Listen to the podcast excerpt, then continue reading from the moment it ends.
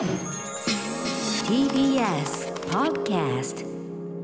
ユニマンス塚本二木とみたらしかながお届けしています。明日のカレッジここからの時間はあらゆる分野のチェンジメーカーをご紹介するネクスターズルーム。今日は寝ても覚めてもアザラシ救助隊というご本を書きになった元アザラシ飼育員の岡崎雅子さんがリモートでご出演してくださってます。今日は北海道紋別市からのご出演です。岡崎さんよろしくお願いします。岡崎です。よろしくお願いします。はい、えー、岡崎さんが書いたこの5本私拝読しましたけれども可愛いの。以上。でなではないんです。ではないんです。本当にあのアザラシのねいあいろんなこう生態の話まあそのなぜね保護が必要なのかっていうところもたくさん書かれててでもねイラストも写真もたっぷり載っててもう本当に素敵なご本なんですけれど岡崎さんは、えー神奈川県のご出身日本大学生物資源科学部獣医学科のご卒業されました。2012年より北海道紋別市にあるアザラシ専門の保護施設オホーツクとっかりセンターに勤め10年間の飼育員生活の中で出会ったアザラシは69頭以上。そのうち38頭の保護に携われたということですが今日はアザラシについていろいろ教えていただきたいと思います。よろしくお願いします。よろしくお願いします。まずあのアザラシと聞いてね思い浮かぶものって例えばまあなんでしょうねあのこうぬいぐるみのような愛くるしいつぶらな瞳とかあとまあアニメのキャラクターで言うとね、はいあの少年足部のごまちゃんなんてはい懐かしいですけれど、はい実際におあの岡崎さんアザラシっていうのはどういう動物かまず教えてください。はい、えっ、とアザラシっていうのは食肉目に分類される哺乳類ですっごく大きなくくりで言うとこう犬とか猫と同じ仲間です。すっごい大きなくくりでって言うなんかでも、はい。三谷さんがすごい分かりみな顔してますね。かわいい。似てます？猫に。いやうちの猫に似てるうちの猫に似てるどういうところが顔とか？あグレーとあとこの鼻のここら辺が？鼻の鼻の口のあのほうれい線が似てる。今みたらしさんめっちゃ今ほうれい線作ってるなるほど。はい岡崎さんすいません、すいません脱線そうなんしましたです。あの食肉目の中に犬科とか猫科とかいろいろあってその中の一つがアザラシ科です。でアザラシは、えっと一口にアザラシといっても50キロぐらいしかないワモンアザラシから5トン近くあるミナミゾウアザラシまでいろんな種類がいてで世界には18種類のアザラシがいると言われてます。ごご5トン5トン最大級で5トンですか？そうですね。あー。でそのうち日本で見られるのは何種類ぐらいなんでしょはい、日本ではまあ主に北海道ですけど、うん。ゴマフアザラシ、ワモンアザラシ、クラカケアザラシ、アゴヒゲアザラシ、ゼニガタアザラシの5種類のアザラシが見られます。うはあ。あの何年か前もう10年以上前ですけれど多摩川に現れましたよね。たまちゃん。たまちゃん。あのその主に北海道っていうふうにおっしゃってましたけれど時々こうはぐれて多摩川あたりまで来ちゃったりすることっていうのはどれぐらいレアなことなんでしょちょっとわからないんですけど、でも時々いろんなところに現れますよね。うんそうなんだ結構意外と行動範囲広い子もいるんですかね。んで今このおっしゃってくださったその5種類日本、まあ、主に北海道で見られるこの5種類っていうのは結構その大きさとかあの特徴っていうのはみんな似てるんですか？そうですね。大きさは小さいのがワモンアザラシで、さっきも言った50キロぐらいで、一番大きいのだとアゴヒゲアザラシで、まあ、200キロぐらいですね。えー、あそんな幅があるんですね。はい。へーであのー岡崎さんはこれまで69頭以上のアザラシを、えー見てきたということですけれど、あのーその保護が必要とされるアザラシというのはどういったところから、あのーなんでしょうこう連れてこられるんでしょう？うんそうですね。えっと、とっかりセンターっていうところでは、あのオホーツク海沿岸でアザラシの保護活動をしてるんですけど、あのオホーツク海だと春になると流氷の上で赤ちゃんアザラシが生まれるんですね。うん。で生まれた子がこうお母さんとすぐはぐれてしまったりとか、と早いアザラシだと生後2、3週間で独り立ちするので、ね、お独り立ちした後にこう怪我をしてしまったり餌を取れなくて痩せてしまったりしてそういう子が運よく海岸に流れ着くと人に発見されてっていう感じですね。あじゃあもう本当に海岸沿いをなんか散歩してたらアザラシがうん。なんかこう弱っているっていうのを見つけてでそのオホーツクとっかりセンターに連絡が行くんですか？はいそうですねこう犬の散歩してたら見つけたとか多いですね。うん。結構あのその地域の方々あの、えっと紋別市ということですけれど地域の方々にとってはアザラシがあのあアザラシ発見っていうのはいたまにあることなんですか？そうですね。野生のアザラシ自体は結構あの校内とかに今の時期とかも普通に顔出してますので、まあ見ようと思えば見る機会はあると思います。そうなんだ。でその保護というのは何でしょう？そのまあ怪我をしてたり弱っていたらそこでお世話してでまた丈夫になったら海に返すというのがし仕組みなんですか？はい、そうですね。あの保護をしたらあの餌をあげたり保温ですね。温めたりして元気になったらこう泳ぐ練習させたり魚を取る練習させたりをして海に返すっていうところまでやっています。へえなんかもともと野生なのにやっぱりそういう泳ぐ練習とか、うんねなんか自然に覚えるものなのかなと思いきや結構そうじゃないんですね。ねそうですねうんまあ、大体の子はプールに入れれば元気に泳ぎ出すんですけど、まあ、中にはそうじゃない泳ぎが苦手な子とかこう魚をうまく食べられない子とかもいます。でもあのアザラシなのに泳ぐのが苦手とか魚を食べるのが苦手だとちょっとかなり致命的ですよね。そうですねなのでこう自然の中でうまく生きられずにそう海岸に上がったりして運よく助けられたっていうことなのかなとも思いますね。うん保護した後って野生に戻れるんですか？そうですね元気になった子は基本的にはその海に返すっていう風にしています。ただやっぱり、まあ、中にはあの目が見えない状態で保護されたりとか、うん。こう大きな怪我を負ってたりとかちょっと野生の中で生きていくにはハンデがあるかなっていう子はうんとっかりセンターで修正飼育っていうこともあります。ううんん。アザラシってあの、まあ、見た目ものすごい可愛いじゃないですか。でも実は凶暴っていうそんな側面はありますか？そうですね。やっぱりあの怒ってこう基本的には臆病なのでうん、逃げようとはするんですけど逃げ場がないと向かってきたりもするのでそうすると、まあ、歯は犬みたいな感じです。ああそうなんだ。はい、噛まれればやっぱりそれなりに、うん。はい、長靴に穴が開いたりはします。岡崎さんも噛まれたりしたことありますか？そうですね。何回かは。うー。んなんか例えば海辺でアザラシを見つけた時になんか猫ちゃんとかってこうあ子猫だって触っちゃうと親猫が人間の匂いがつくからなんかその後育児放棄しちゃうから触っちゃいけませんみたいな保護する気がなかったら触っちゃいけませんみたいなこと言われたりするんですけどアザラシとかはもし見つけたらすぐ電話お電話をすればいいっていう感じなんですかね？もし私たちがアザラシを見つけたら。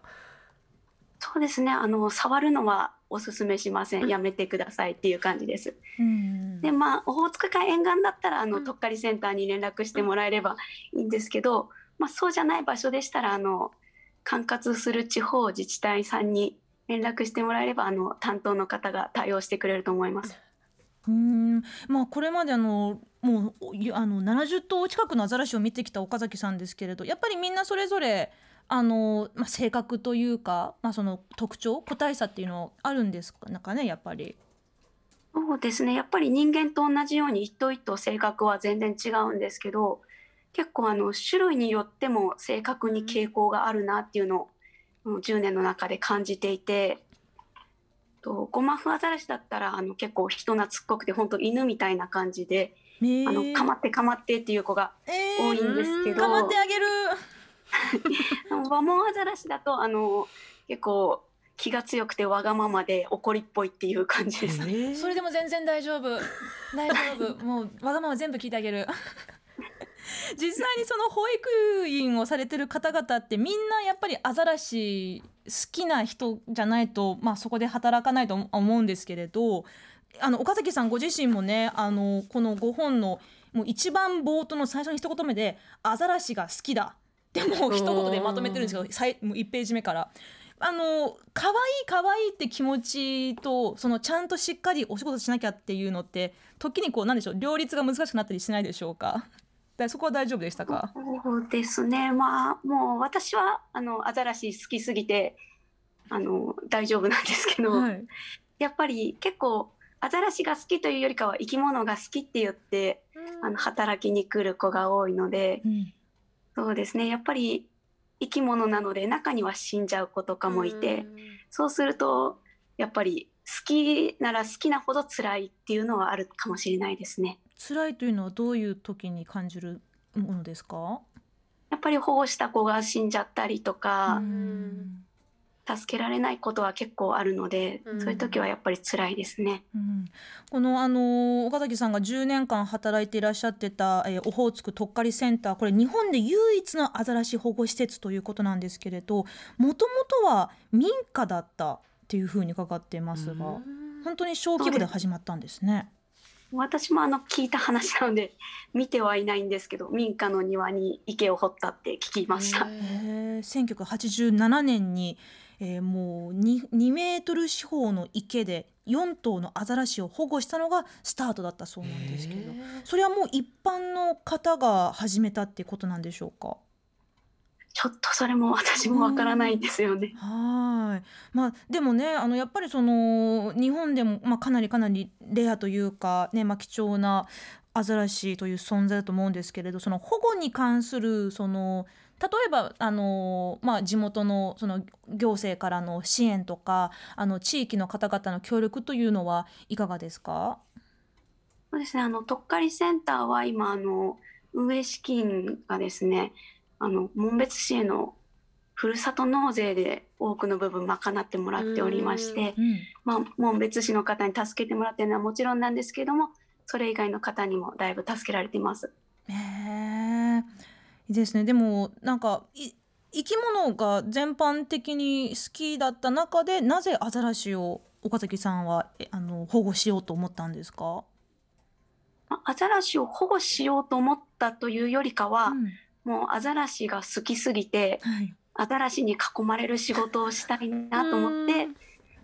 こういろいろ調べていくうちにとっかりセンターに巡り合ってというか。はい、っていう感じです。好きなものに囲まれたいっていうのはよくわかりますね。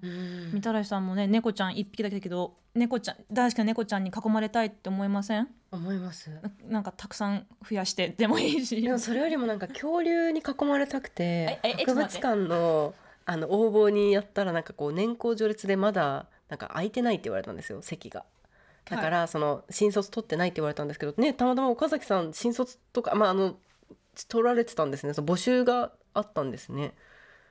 アザラシまの。それもあの大学を卒業する時には募集がなくてはいはいはい。あの他のところで働いたりしてたんですけどそうなんですやっぱり諦めきれなくてう、んまたチャンスがあった時にすごい。なんか狭き門を狙い続けたわけなんですね。すごいうんであのまあアザラシ保護のお仕事はね、まあ、岡崎さんは今現在あのオホーツクとっかりセンターではあの、まあ、働いてないということですけれどでも今もまだ近くであの暮らしながらもう毎日のように通っているというふうに伺っていますがいかがでしょうその今現在のアザラシ保護に関して、えー課題や現場でこう皆さんがこうか抱えているもの何かあれば教えてほしいんですけれど。そうですねやっぱりその今アザラシって結構漁業被害とかも結構言われていてうんあの頭数管理で捕獲とかもされている種類もいるんですね。ね。まあ、そういう中でこうアザラシを保護するっていうのがいいことなのかどうなのかましてさっきあのお話ししたみたいに自力では生きられなかったような子を人が手を出して生かし続けることがまあいいことなのかって悩む部分もありますし、うん。ただその今温暖化によって流氷が減ってるっていう話もあって、はい。まあ、流氷の上で生まれた赤ちゃんがこう流氷が早く溶けてなくなっちゃうことでこう十分成長できなくて流れ着いた運よく流れ着いたっていう可能性もあるので、うんそうするとまあ人人間活動の影響を受けてるって考えると、まあ、やっぱり見て見ぬふりはできないなって思ったりとか結構そういうところが難しいところではあるなとは思います。ですね。まあその温暖化、まあその気候変動の悪影響でアザラシに被害が出ている。まあその一方でアザラシによってまあ漁業に携わっている方々が、えー、まあ何らかのこう被害を被ってるっていうふうに考えると、まあ確かにねこうかわいそうだから可愛いから助けてあげようってていうだけで。まあ、物事進むのかっていう確かにそこ難しいそうでみたいですけれどでもやっぱり岡崎さんとしては何でしょうこう本能的にはできるだけ多くのアザラシを守りたい助けたいと思いますか？そうですね私はもう本当にアザラシ大好きなのでそう思いますしまあとっかりセンターがこういう活動をしてくれることでこう今アザラシが置かれてる現状とかで多くの人に伝わって皆さんがあの環境問題について考えたりとかこう理解を深めるきっかけになってもらえればいいなとは思ってます。行ってみたいですね。行ってみたいです。紋別市ちょっと遠いけど北海道のもうかなりかなりほ北の方ですよ、もう最北端に近いけど。でもねあのさっきね Google マップで見たらねあの31アイスクリームがあった いいですね。なぜかそこだけすごい飛び込んできたんですけれど あの意外となんかそういうお店も結構あるみたいです。はい、であの岡崎さんもしねこれを聞いてる方がもし今後、まあ、その砂浜にこうあの打ち寄せられたアザラシ弱ったアザラシを見つけた時の応急処置とか何かすることももしくはしてはいけないことっていうのをちょっと教えてほしいんですけど。まずは触らないことが一番ですね。うんと近づきすぎないっていうのも大事だと思います。あの昔トドなんですけど、こう親子がいて人間がまあ写真撮ろうとして近づいてうん親が逃げちゃって子供が衰弱死したみたいな事件も北海道であったのえで、ーまあ、野生動物なんでもですけど、こうあんまり近づきすぎない方がいいと思います。うんであと結構あのアザラシ見つけた時に水かけてあげたよっていう方いるんですけど、うんあのアザラシ乾いても死なないのであ水かけるとあの体が冷えちゃって余計体力を奪ってしまうことがあるのでああの水はかけないようにお願いしたいです。あのイルカとかクジラはね水かけるのよくシーンよく見ますけど、はい。でもそうか哺乳類の哺乳類じゃないその毛皮があるアザラシはかけなくてもいいんですね。はい、かけない方がいいです。わかりました確かになんかそこもちょっとねイルカとクジラと同じ風に考えてかけちゃおうとするかもしれませんじゃあもう触らないなるべく近寄らない、うんですぐあの保護施設にまあ電話をするといううんうん感じですね。わかりました。で、あの最後なんですけど、このオホーツクとっかりセンター現在えクラウドファンディングを実施されているそうということで。なんとですね最初の目標金額を初日で達成したそうですがちょっとこれについて詳しく聞かせてください。えっ、とオホーツクとっかりセンターでは今可愛いから守りたいへ皆様と作るアザラシと保護活動を伝える写真集の制作を目指してクラウドファンディングを行っています。えっと、まあ、一旦目標は達成してるんですけどまだあのネクストゴールって次の目標を立てて今も頑張っていて、えっと、受付期間が12月26日までになります。はい。あ、今ね、詳しいことはみたらしさんがスマホで見てます、早速。はい、あのホームページですとか公式インスタグラム、ツイッターで確認していただきたいんですけれども、うんはい、ぜひ皆様の温かいご支援お願いします。はい、このとっかりセンターでこれまで保護されてきたアザラシたちの可愛いめんこいめんこい写真集と、まあ、あとその金額によっては、えー、とっかりセンターを訪問するもしくはオンラインツアーを受けることができるというそういうリターンもあるんですね。うんはい。なのでぜひ皆さんアザラシの保護活動に貢献したいと思いましたらぜひ、えーこちらレディー4で載っていますかわいいから守りたいへ皆様と作るアザラシと保護活動を伝える写真集をチェックしてみてください。えーここまでのお話はあらゆる分野のチェンジメーカーをご紹介するネクスターズルーム。今日は元アザラシ飼育員の岡崎雅子さんにお話を伺いました。岡崎さんどうもありがとうございました。ありがとうございました。